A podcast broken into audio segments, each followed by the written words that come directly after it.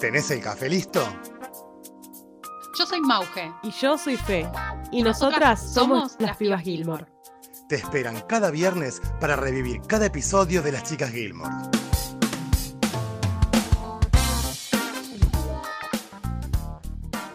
Bienvenidos una vez más a un nuevo capítulo de las pibas Gilmore. Queremos agradecer antes que nada por la paciencia que nos han tenido, pero ya estamos de nuevo acá grabando un capítulo nuevo de la temporada 2 que está bastante divertido y tiene bastantes escenas que la verdad que valen la pena, entre ellas una de las primeras, ¿no? Que es el conflicto principal del capítulo y es que la casa de Lorelai tiene termitas. En argentino, bicho taladro, que puede ser lo peor que te pasa si tenés la casa con madera. Sí, es un peligro. Y después tenemos cuestiones de Chilton que están bastante divertidas también, que son, por ejemplo, Paris obsesionada totalmente con los resultados de los exámenes. Así que bueno, vamos a ver si lo disfrutamos. Bueno, buenos días, buenas tardes, buenas noches. Como dijo Fe, quiero reforzar la idea de agradecer. La verdad es que han sido tiempos complejos para poder conciliar un momento de grabación y ustedes están ahí muy pacientemente esperando este capítulo, así que muchísimas gracias por eso.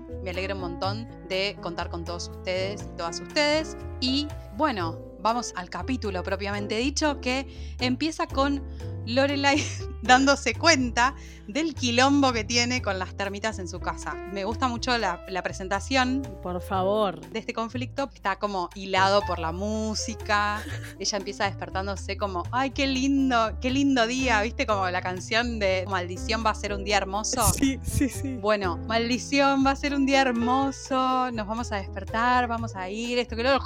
La nieve. Su momento especial y se hace así y se, y se le clava el pie adentro de la madera y se da cuenta que tiene bichitos no amigables de visita. No, la verdad que se convierte en un problemón porque para aquel que no sepa, tener eh, bicho taladro, como decimos acá, o termitas, o cualquier insecto que te esté devorando la casa, es un problemón porque directamente te quita los cimientos, te quita el techo y no hay forma de atacarlo a no ser que tengas que sacar todo. Claro. Y a Lorelai le viene en un momento en el que ella, recordemos, está un poco loquita porque está con la idea de abrir una nueva posada, está con la idea que le dejó Mía rebotando en la cabeza de que quiere vender la posada de independencia. Entonces imagínate hacer una reforma de esa magnitud sin contar que tiene una piba.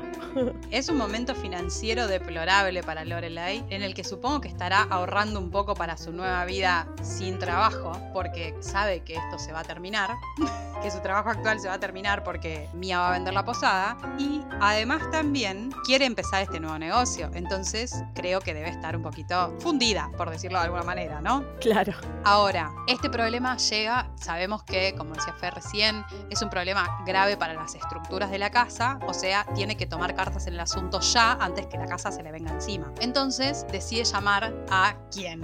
Claro. a Kirk para que evalúe el daño. Bueno, son esas cosas inexplicables de Gilmore, pero bueno, yo llamaría a alguien más capacitado, pero bueno. Es buenísimo. Ya empezamos. Lo que más me gusta de la, la temporada 2 no, no está no, muy profundo en mi corazón. No, no, definitivamente no. Pero las cosas que tiene la temporada 2 es que empieza a definirse la serie y empiezan a definirse cosas que después se convierten en símbolos o leitmotivs. Claro. Por ejemplo, Kirk siendo el hombre orquesta de Star Hollow. ¿Vieron como el de la propuesta?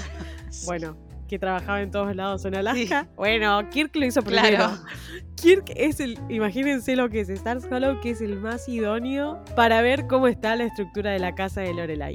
Pero le vamos a, dar la razón en este caso, y es que le da un buen diagnóstico le dice, mira Lorelai, las termitas te están comiendo la casa y el arreglo te va a salir 15 mil dólares. Y a mí me encanta, porque me sentí bastante identificada, que Lorelai dice, Kirk, cállate la boca. Mi cabeza no conoce esa cantidad de dinero, no, no la puedo, no puedo concebir la idea de tener esa cantidad de dinero. En Argentina diríamos que nunca la vimos junta, no lo puedo dimensionar lo que significa, mucho menos al cambio de Argentina de hoy. No. Sinceramente, claro, sinceramente me parece una barbaridad Obviamente que precisan cambios estructurales que salen caros y todo, pero me da la sensación de que Kirk tiró un número así como al azar, onda, es lo que podemos hacer. Claro, y lo que más me gusta es que le dice, bueno, dame otra solución. Bueno, la otra solución que te puedo dar es que arregles solamente la parte que te interesa de la casa.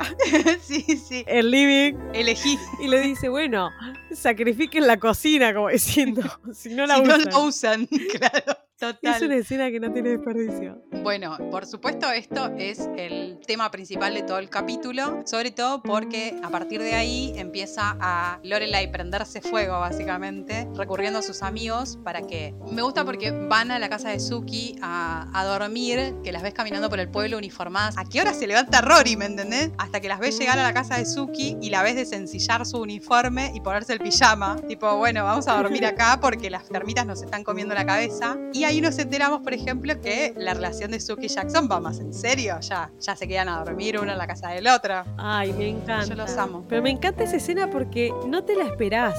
O sea, está buenísimo porque ellos están charlando y de la nada empieza a haber ruidos en el armario. Y Sí. claro, las chicas no entienden nada. Y Suki se pone nerviosa.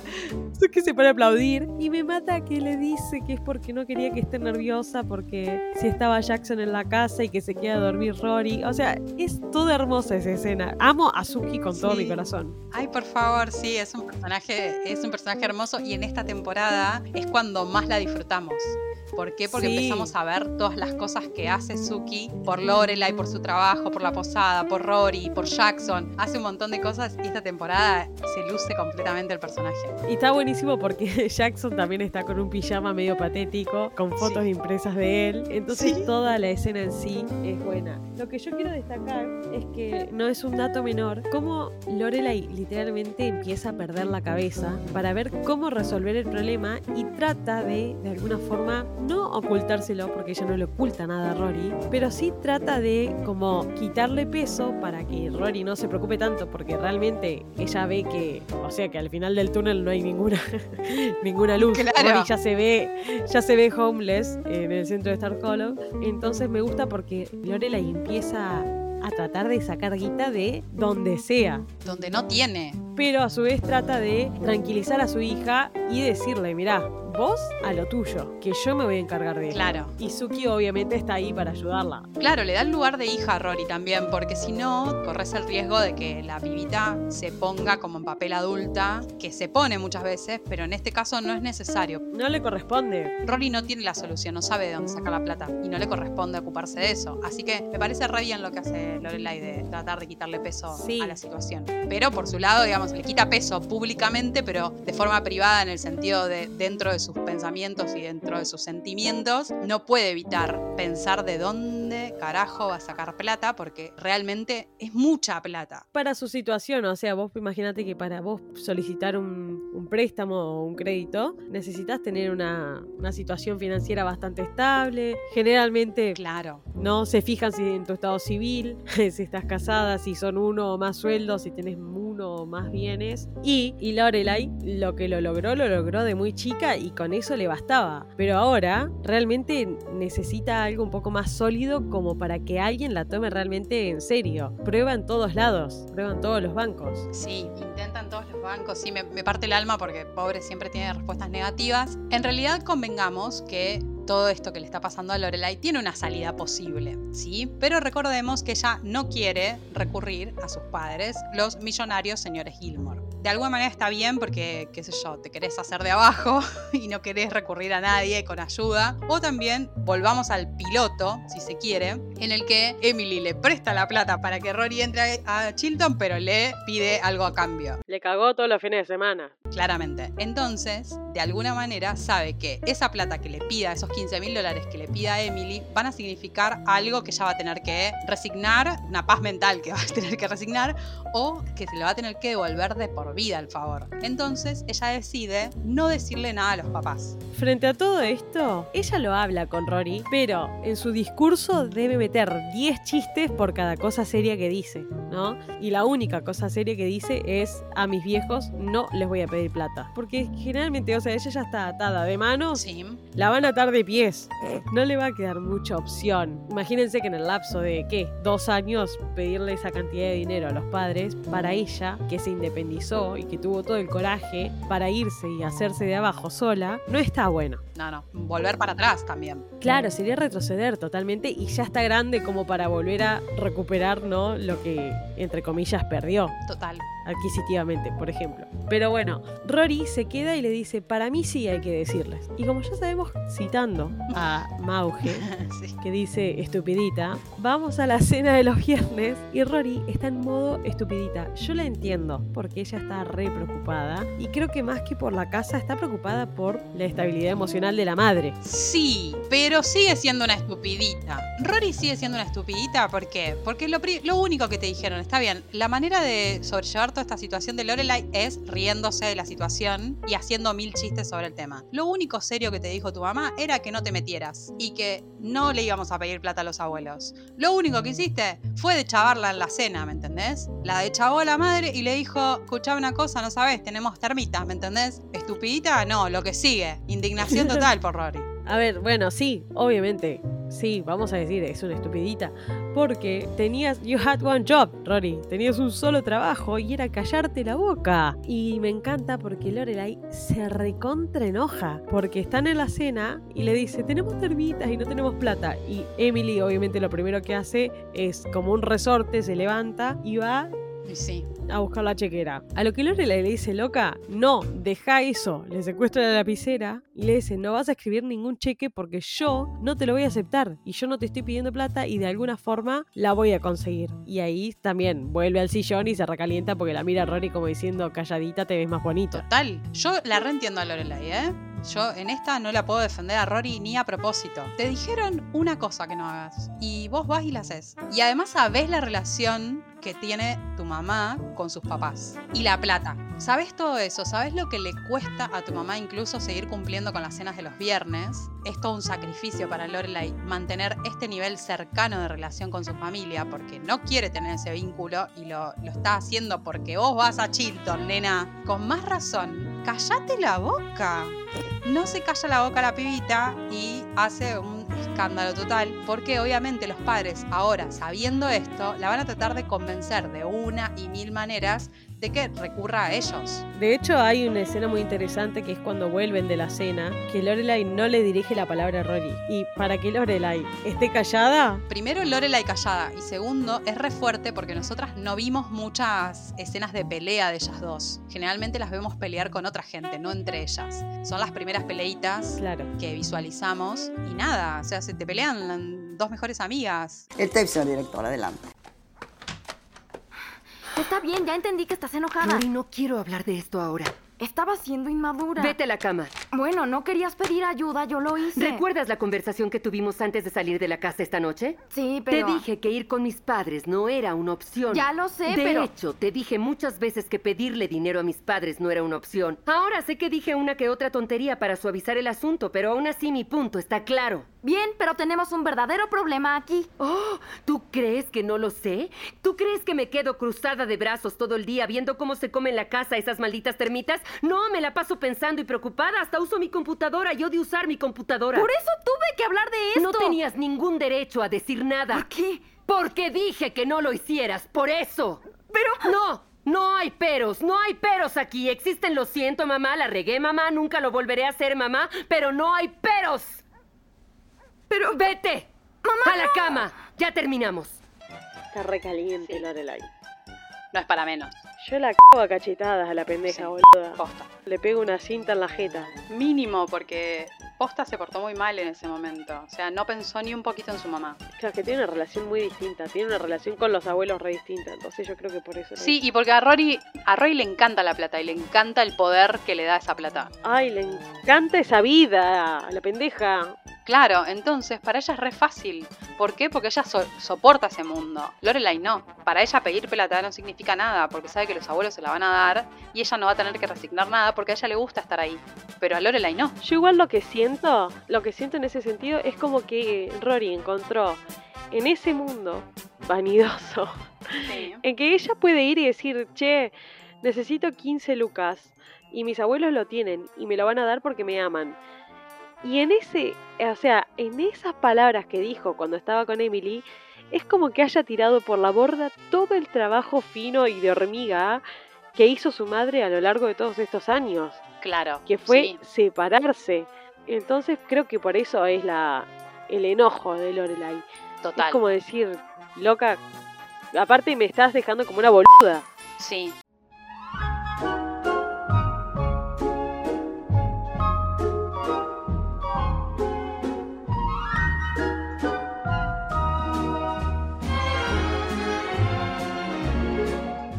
En las primeras escenas del capítulo tenemos a una Rory muy preocupada porque están los resultados de sus exámenes integradores de lengua y de matemática, de lengua y literatura y de matemática.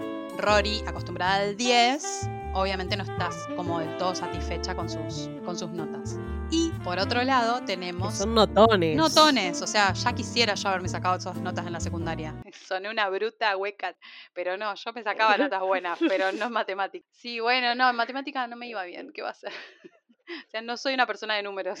Me parece que igualmente es admirable el trabajo que hizo Rory, porque no nos olvidemos que ella entró tarde a Chilton, que tuvo un montón de trabas, un montón de pruebas, un montón de cosas, y que haya llegado a ese nivel es totalmente, así como te digo que es una estupidita por otras cosas, te digo que acá es un bochito, es una mina inteligentísima que pudo ponerse al día con las materias en Chilton. Pero, ahora bien, la competencia en Chilton sabemos que es súper fuerte. Todo el tiempo están compitiendo, todo el tiempo. Y Paris está muy interesada en saber las notas que sacó Rory, porque obviamente sabemos que Paris tiene algo personal contra Rory, es un némesis. Busca todas las maneras posibles para preguntarle por la nota. Como a ella no le contestó cuánto se sacó, busca y utiliza a las chicas, a Luis y Madeleine, para que le consigan la nota que sacó Rory. Rory, ni lerda ni perezosa, se re da cuenta de que está Paris detrás de todo eso. Por supuesto, porque no es tonta. O sea, estamos hablando de la alumna más inteligente de Chilton, querida. Rory se saca más nota en matemática que en lengua y eso para ella es un shock. Pero lo que tiene es que cuando están hablando Madre, Luis y Paris, Paris que está de boquear, Sí. que ay que le fue bien, me fue bien y qué sé yo, que abren sobre, las notas de Rory son mayores Sí. Que las de Paris. Entonces, no se lo va a decir porque ya escuchó las de Paris. Claro. Yo creo que si no, las decía. Porque ella es buena en el fondo. No quiere destruirle el pobre espíritu ese que tiene competitivo a Paris. Porque si se lo llega a decir, Paris es capaz de ir y no sé, darse la cabeza contra la pared. Claro. Si se entera que Rory tiene más nota que ella. Total. Así que a mí me parece fabulosa la actuación de Paris en, esta, en este capítulo. Porque está totalmente desquiciada y llega, no sé, a hacer cosas bastante extremas como para conseguir la nota. Mi preferida es la que la hace pasar a Madeleine, eh, Sí. a Madeleine, perdón, Sí. o Luis. Nunca sé, no la, no la reconozco. Yo tampoco, yo no sé. Es como, es como cuando, cuando decís. Son como Finn y cosas. Sí, como Simon and Garfunkel, ¿me entendés? No sabes quién es quién. Claro, Vos sabés ¿cuál que uno es? Simon y el otro es Garfunkel, nada más. Es todo lo que sabés. Bueno, cuestión que una de ellas la llama a Rory con la excusa de que está escribiendo un artículo comparando los- las notas que se sacaron los alumnos de Chilton con otros alumnos de otras escuelas. Y Rory, claro, le dice, loca, pasame con Paris. No, así que está, está buenísimo, me encanta. Me gusta porque Rory de repente espilla, ¿me entendés? Esos son, las, son los huecos Claro. inexplicables de personaje. Que Rory de repente no. Nunca sabe cómo actuar en algunas cosas, pero de repente repilla para darse cuenta de que Paris está del otro lado del teléfono, ¿entendés? Esas cosas como que Claro. no concuerdan con su personaje, pero que bueno, que igual son funcionales a la trama y son funcionales a la- al personaje, a la creación del personaje en sí. Sí, y lo que me gustó muchísimo de la escena en la que están en el comedor de Chilton es una charla que suena muy a Amy. Me encanta porque Paris en esa charla es Amy, pero en estado puro. Eh, que le dice, Rory, yo estoy contenta con mis notas. Bueno, le dice, pero hay gente que se pone contenta con un amanecer. Me encanta cómo se la baja en un minuto. Claro, como diciendo, vos sos de esos que se ponen contentos mirando el amanecer o sos de aquellos que se ponen contentos porque tienen la vara mucho más alta. No la veo a Amy sentada mirando el amanecer y diciendo, soy feliz. Sí, tal cual, tal cual. Así que me encantó porque Rory, toda pacífica, le dice, puedo apreciar un buen atardecer cuando lo veo, ¿viste?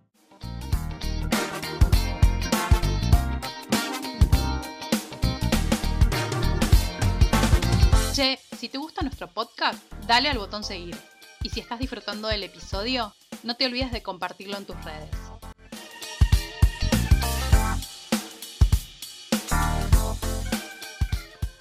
A la que hace bastante que no nos encontramos es a nuestra querida Lane.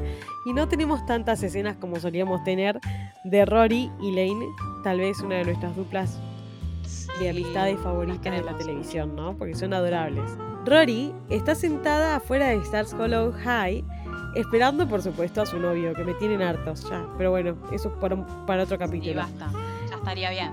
Como para quererlo un poco más a Dean, el tarado sale del colegio y le tira un pelotazo en la cabeza a Rory, como para desviar la, la vista de- del libro. Se ponen a charlar y Rory le dice, lo que pasa es que yo estoy peleada con mamá, por tal y cual cosa. Le resume lo que pasó en la cena con la abuela. Sí. Y le dice, lo que pasa es que mi mamá y yo somos bastante testarudas. Y él hace, ¡ja!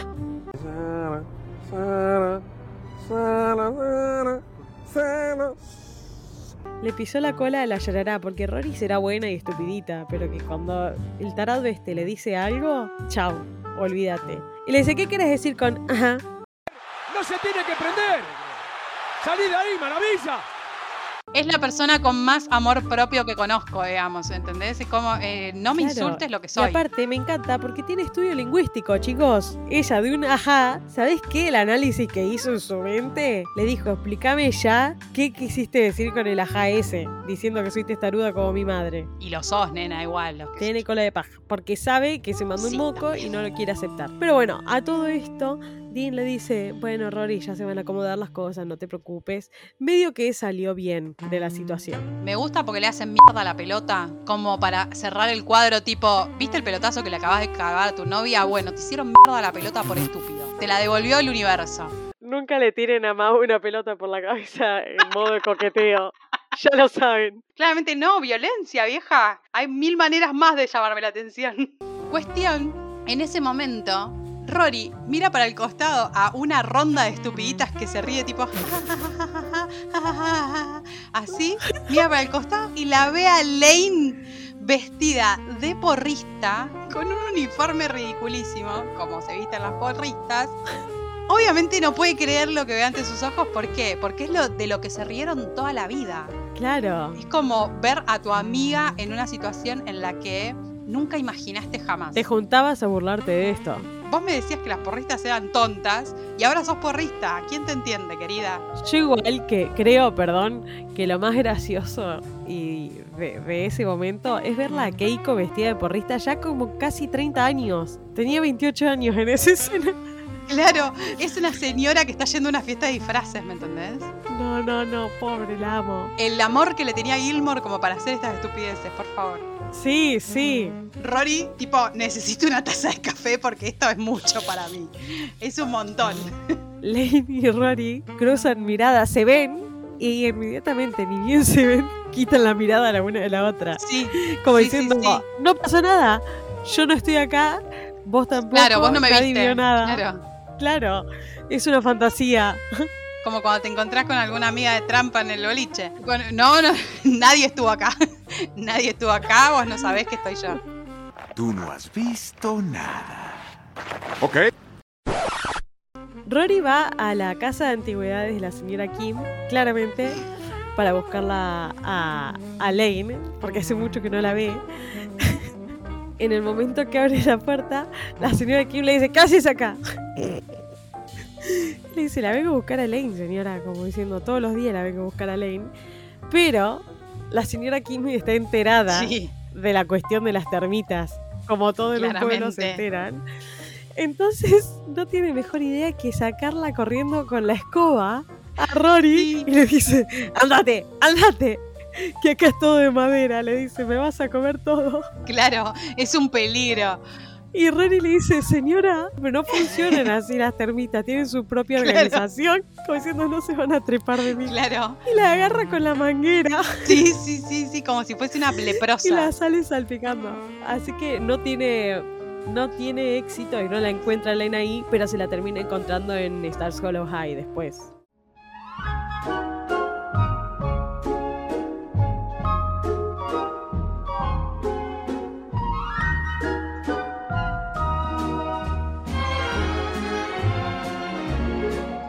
Bueno, por suerte después del sobresalto inicial de Lane y Rory, como conociendo su, identidad secreta, la identidad secreta de Lane como porrista, ellas se juntan a hablar.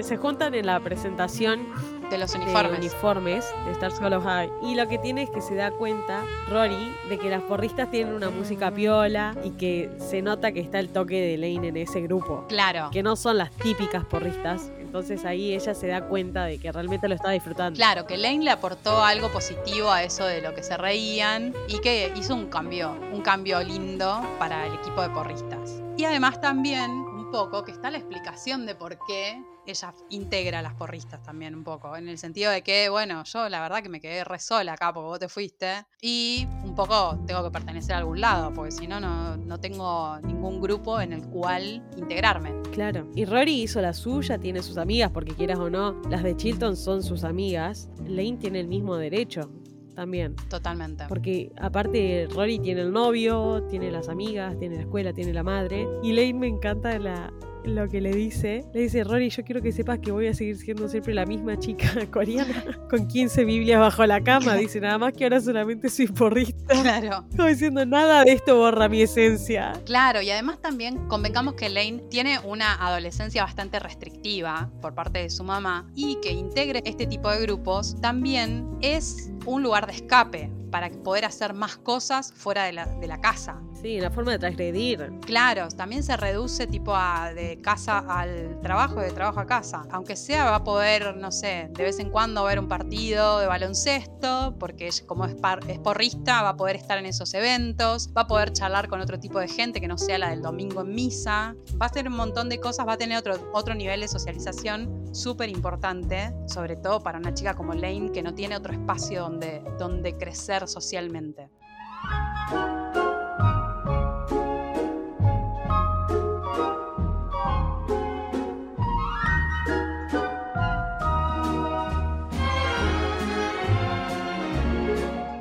Como no podía ser de otra manera, Super Luke tenía que entrar al rescate, ¿no? Si Lorelai tiene un problema, Ay, sí, Luke. Siempre Luke. Lorelai, porque sigue sin conseguir la plata, después de haberle pedido hasta, no sé, pide otra opinión y le dice a Luke si por favor puede ver si realmente lo que le dijo Kirk era verdad y si era que estaba en, en tan mal estado, realmente. Sí, además recentrada Lorelai. Es muy centrada la idea esa, porque Kirk le dijo al Tuntún 15 lucas. Hay que tener una segunda opinión. No te queda otra. Sobre todo si es algo de lo que vos no tenés idea. Si Claro. vos, no sé, si me dijeras algo sobre administración de hoteles, bueno, Lorelai tiene idea, entonces sabe resolverlo. Pero sobre organización del hogar y sobre arreglos del hogar, la verdad que no tiene ni la más pálida idea. Entonces es un poco lógico que no recurra solo a la ayuda de Kirk, sino también a alguien que sepa. Y ese alguien, por supuesto, que es el brillante de Luke.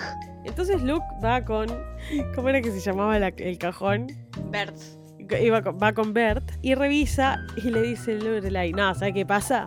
Que Kirk me dijo que tiene no sé qué los cimientos, no sé qué otra cosa acá. Y le dice Luke, la verdad que tiene razón en todo lo que te dijo. Y claro, ahí se le derrumba porque él es palabra autorizada para ella, ¿no? Ahora sí es serio el asunto. Pero Luke siempre tiene un as bajo la manga. Y por as me refiero a guita. Yo no sé cómo tiene tanta guita ese tipo para ofrecer todo el tiempo. Por favor, un día podemos hablar de eso, porque la verdad es que realmente me preocupa mucho de qué vive este señor. Porque la cafetería no te da tanto, tanto rédito económico, de verdad. Tampoco tiene tanta vida. Claro, bueno, es un avaro por, por no tener vida social quizás y por eso guarda, pero realmente es una persona que tampoco le entra tanta plata, que vive de rentas, o sea, lo único que se me explica es como vive de rentas, algo. Su volumen crediticio no se, no se justifica en ningún momento.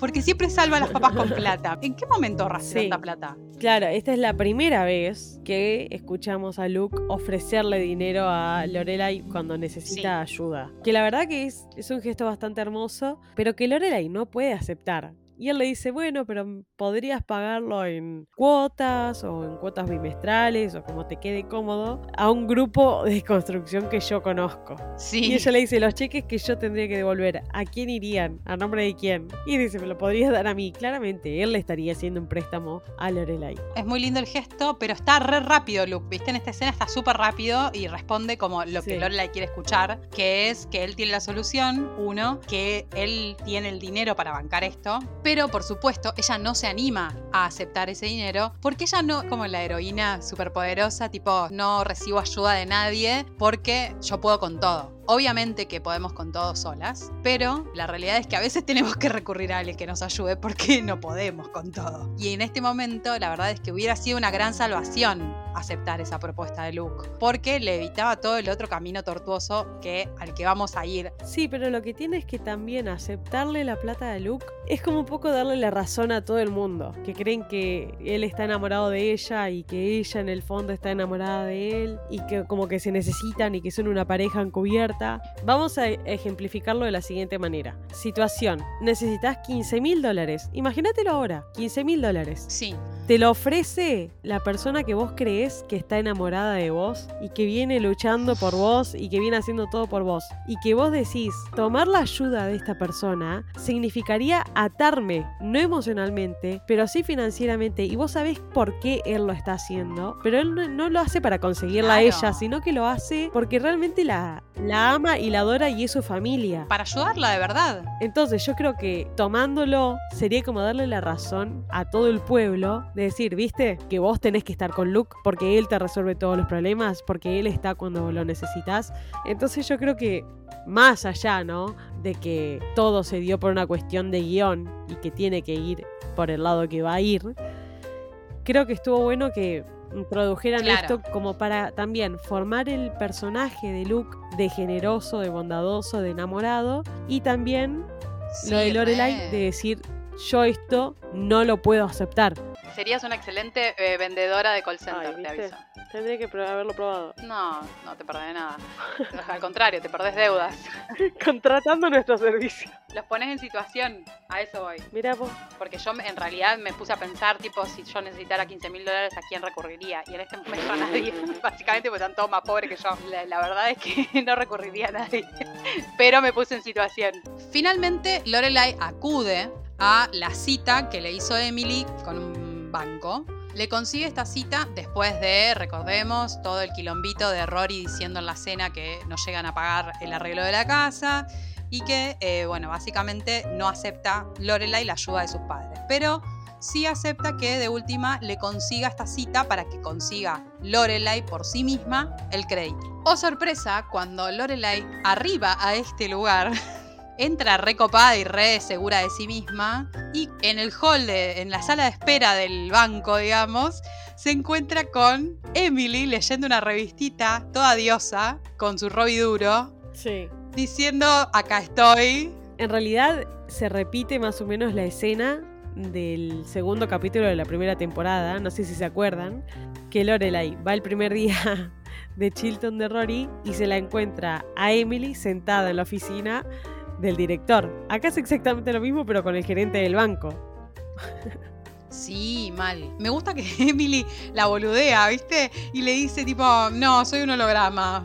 Sí, es buenísimo. Emily Pero- está filosísima en estos capítulos, ¿viste? Y me encanta que eh, Lorelai le dice, bueno, escuchame una cosa, yo me voy. Y le dice, ¿qué te crees? Que voy a entrar con mi mamá a pedir un crédito. Así que le dice, vos no vas a hablar. Le dice, vas a entrar conmigo, pero no vas a abrir la boca. Emily la mira como diciendo, imposible. Y le dice, le vas a preguntar cómo están las cosas, cómo está su esposa y después te vas a callar. Me encanta porque conoce todo el guion de Emily, se lo sabe de memoria Lorelai. Una vez adentro, ya en la reunión con el gerente, el, el hombre le dice, bueno, vayamos al grano, ¿qué es lo que necesitan? Me dijo tu madre que se te está complicando pedir un crédito. Y Lorelai es una tarada Porque dice, eh, sí, pero primero mi mamá quiere saber cómo está su esposa. Es re pesada también. El Lorelai se pone a veces re, re pedante, ¿viste? Con, Se pone con re pedante, sí. Emily está como medio apichonada en esta escena, pero porque sabe. Entonces le dice, bueno, yo solamente le voy a pedir, señor, que usted me trate como cualquier otro cliente que, le viene a solicitar un crédito. Eh, bueno, dice, si lo querés así, no hay ningún problema, le dice el loco. Entonces ella saca una carpeta, me encanta, toda ordenada, y le dice, estos son los créditos anteriores míos, como qué sé yo, recibo de sueldo, estas son las garantías, es- estos son mis títulos de los bienes, y esta es la carta de recomendación de mi jefa. Y el gerente, en pim pum pam, así, en dos o tres movimientos, le hace dos o tres preguntas y la noquea. No sos apta para un préstamo. Y Lorelai no puede creer. Eso no basta. Yo te voy a pagar. Ella cree que con las, con las recomendaciones y todo iba a ser suficiente y como con su buen comportamiento, pero no. Lo cierto es que, bueno, convengamos que ya pedir un préstamo en cualquier lugar del mundo es complejo. Y ni hablar si esta, por ejemplo, en el caso de Lorelai, que es soltera, ahí, se, ahí juega mucho también el, el tema del patriarcado. Ahí Sí. viene mi lección feminista del día de la fecha. En contra de todo esto juega el patriarcado porque como ella es una mujer soltera, madre soltera, no tiene ningún resguardo económico en un varón. Es como, no existe un señor Gilmore más que Richard. En este momento, Lorelai le pidió al gerente que la trate como una más. Y lo cierto es que sos una más, entonces no te doy nada. ¿Por qué? Por todo esto. Porque no me valen todas tus recomendaciones y todos tus recibos de sueldo. Porque no tenés, no tenés respaldo económico en nadie, básicamente. Ese lado patriarcal no está tan reflejado como el conflicto, pero es el conflicto que en realidad está representando. Porque si vos te pones a pensar y decís, ella ha sacado préstamos, los ha pagado en tiempo y forma, tiene la casa, tiene el trabajo estable, sabe que no le van a echar hasta que no devuelva el dinero, pudo mantener una hija, puede tener todo y vos decís, ¿qué es lo único que no te estaría permitiendo sacar un crédito? Claramente es la ausencia del hombre. Exacto. Eso es lo que pasa. Está medio encubierto en el capítulo, pero Sí, también está bastante clara la problemática. Y lo deja un poco en evidencia cuando Emily es la que sale como a salvarla, pero en nombre de Richard Gilmore. Durante todo el capítulo está implícita la idea de mujer sola igual boluda, porque principalmente ya desde el, desde el conflicto principal del capítulo no tiene un hombre al que pedirle la opinión necesaria. Después aparece Luke e incluso contrata de alguna manera a Kirk para que le diga qué es lo que le pasa a la casa. Pero también está este, este conflicto de, en la ausencia de un hombre, ¿qué hace una mujer sola ante este problema? Y se tiene que hacer de abajo, sí, tiene que confiar en, que, en lo que lo dicen los demás, porque hay una realidad y es que mujeres no estamos preparadas para saber sobre construcción. Sí hay muchas mujeres constructoras, por supuesto, pero pensemos que este capítulo tiene 20 años. Demasiado bien envejeció este capítulo Sí. porque ahora hoy en día hay un empoderamiento de la mujer que está quizás más capacitada o sabe, tiene determinadas herramientas para poder solucionar estos conflictos de la casa, de eh, monetarios y demás, porque tenemos otras herramientas en este siglo. Pero hace 20 años era una problemática que no se resolvía de otra manera que pidiendo ayuda a un hombre para este conflicto en particular. Claro, de hecho varias veces Lorelai en chiste, pero lo dice un montón de veces, no sé si lo han contado en el capítulo, en que realmente pueden quedar en la calle, porque el sistema patriarcal no le permite a ella acceder a un crédito. Entonces sí es lo que vos decís, envejeció bastante bien, porque por suerte Lorelai logra resolver el problema y lo hace de forma satisfactoria, pero también teniendo un respaldo bastante patriarcal detrás de ella. Como para resumir este episodio y el conflicto principal, Lorelai no se queda, eso es lo que me encanta, no se queda con el no que le dice el gerente y le dice, bueno, dame una solución. No soy apta para un préstamo, pero algo puedo hacer. A lo que llegan y a lo que lo Emily ya sabía que era la única salida que le quedaba, era como una firma de garante o que alguien le salga de garante en caso de que le den el crédito. Y en ese momento Emily es la que proporciona la firma y la que sale de garante de Lorelai y logran el crédito.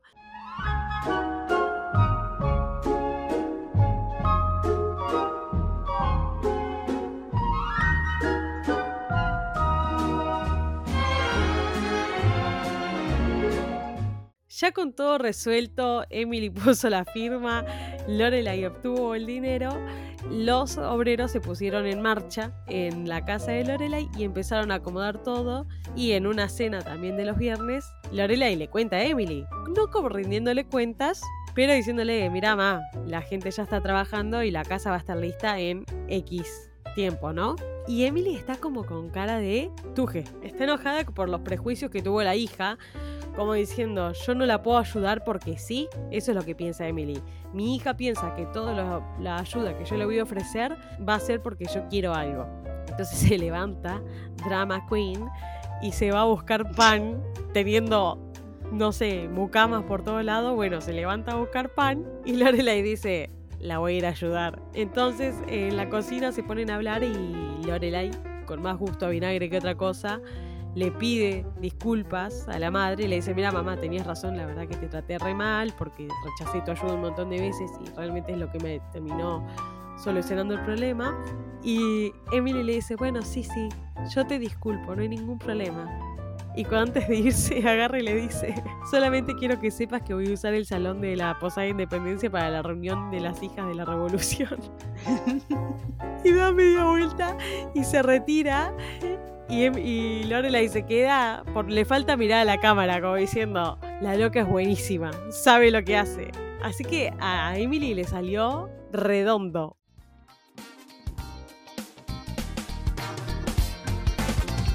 Este fue el capítulo de hoy. Mientras tanto, podés seguirnos en arroba las pibas Gilmore en Twitter e Instagram. Las Pibas Gilmore, un podcast dedicado 100% a las chicas Gilmore.